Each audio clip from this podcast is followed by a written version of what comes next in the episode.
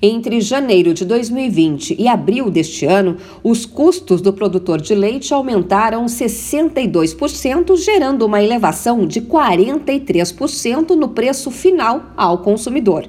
As informações são do Centro de Inteligência do Leite da Embrapa, a empresa brasileira de pesquisa agropecuária. A principal consequência desse cenário é a menor oferta do leite para o mercado e para a produção de derivados. No primeiro trimestre deste ano, a indústria fabricante de laticínios comprou 10,5% menos leite em comparação com o mesmo período de 2021, registrando a quarta queda trimestral consecutiva do setor e a maior desde o início da série histórica em 1997.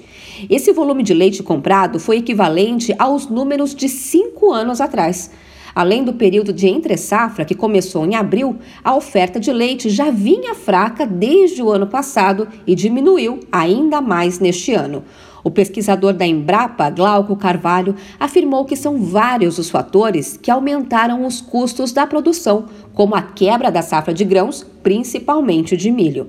Entre os insumos que mais subiram o preço estão os fertilizantes e os combustíveis, que foram afetados pela guerra Rússia-Ucrânia e pelo frete marítimo. Os preços só são praticamente preços internacionalizados. Então, nós tivemos uma alta forte aqui dentro. Claro que a pandemia auxiliou nesse incremento de preço, porque a pandemia também gerou ruptura em diversas cadeias. Segundo os pesquisadores, a crise econômica que reduziu o poder de compra da população está evitando novos aumentos.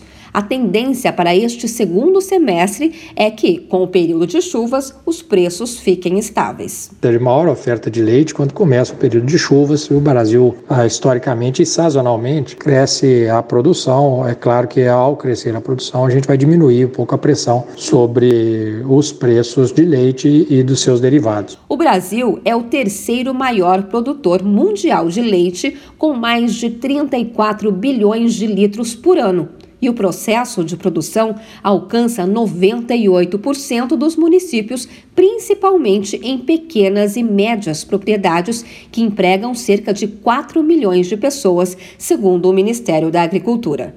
De São Paulo, Luciana Iuri.